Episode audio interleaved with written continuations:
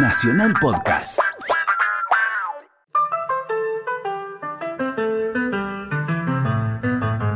...1920... ...año de la ley seca en Estados Unidos...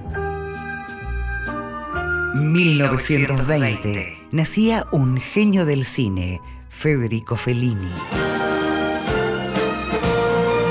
1920. Tras ocho años impuestos por la Primera Guerra Mundial, resurgen los Juegos Olímpicos en la ciudad belga de Amberes.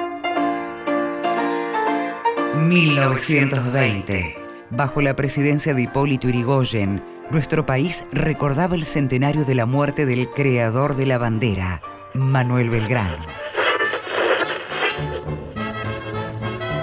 Y en 1920, el 27 de agosto, nacía la radiotelefonía argentina, con esta primera transmisión desde el Teatro Coliseo de la ciudad de Buenos Aires. La Sociedad Radio Argentina les presenta hoy el Festival Sacro de Ricardo Wagner.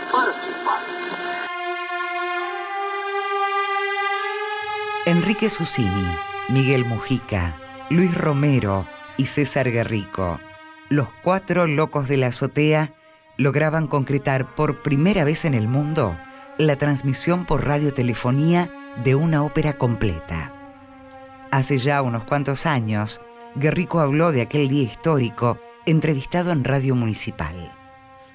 Y Susini nos dijo, ¿por qué no aprovechar esta temporada de teatro para hacer una transmisión por radio? Evidentemente Susini dice que sí, pero nosotros decimos que no, él dice que sí imaginó la proyección que eso iba a tener en el mundo. Y yo confieso que nunca lo imaginé, imaginé, imaginé. Una audición llovida del cielo. Parsifal, a precios popularísimos. Así titulaba el diario La Razón el 28 de agosto de 1920 con la crítica firmada por Miguel Mastroyan.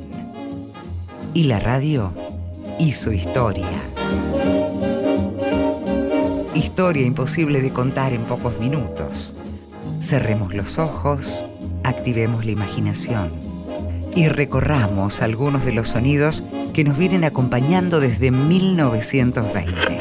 Cada niñito con su frasquito de la gran cola. Radio Splendid de Buenos Aires se complace en presentar la gran creación cómica de Belfort.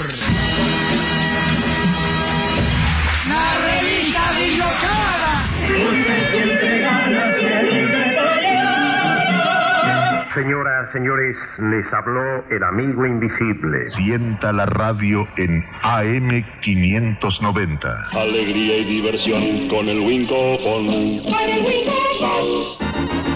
En la mañana fresca y temprana como una rosa. No te esfuerces tanto. Las mejores cosas suceden cuando menos te las esperas. Quiero hacer la radio que nunca hice, como era la radio de Larrea y de Carrizo. Estar en el living de las casas.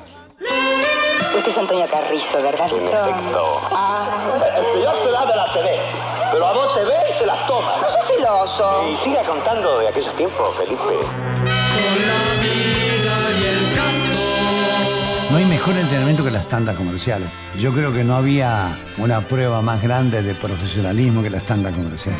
¿Queréis disimular las terribles huellas que la viruela haya dejado en vuestro rostro? Nada más sencillo. Usad el agua argentina de Monsieur Bouquet de París. Nini Marshall. Oscar Casco en Misión Coraje. Todo tiempo y lugar son propicios para encenderle la voz directa al reencuentro. El tren se va más allá del universo.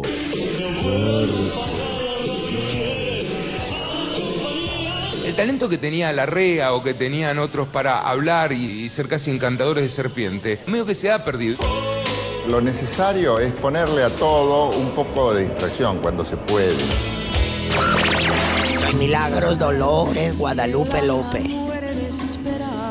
La vereda tropical se llama el programa, estamos en vivo. ¿Qué le di yo a la radio?